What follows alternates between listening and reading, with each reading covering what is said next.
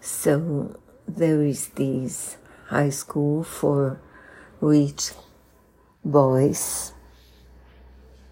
They live in the school,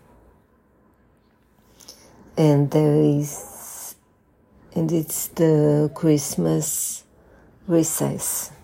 So most of the students go away. Only a handful of them stay with a with a solitary teacher and the chief of the cooks. He's very lonely and very grumpy. She is very sad because she lost her son in the Vietnam, Vietnam War.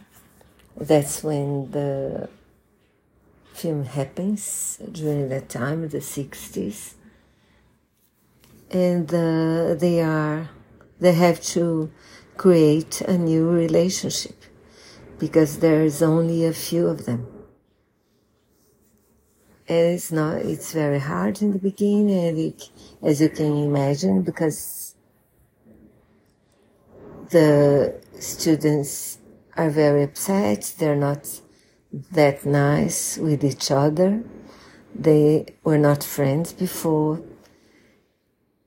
And the, the cook is very upset because she lost her, her son. The teacher will be, will discover why he's so grumpy.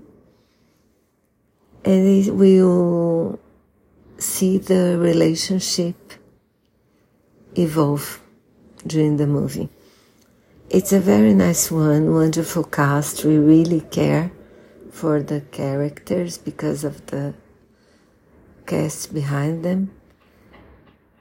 And I was a bit um, disappointed with the end because I didn't think it was necessary, but it's a good movie and the cast is amazing, so I recommend it.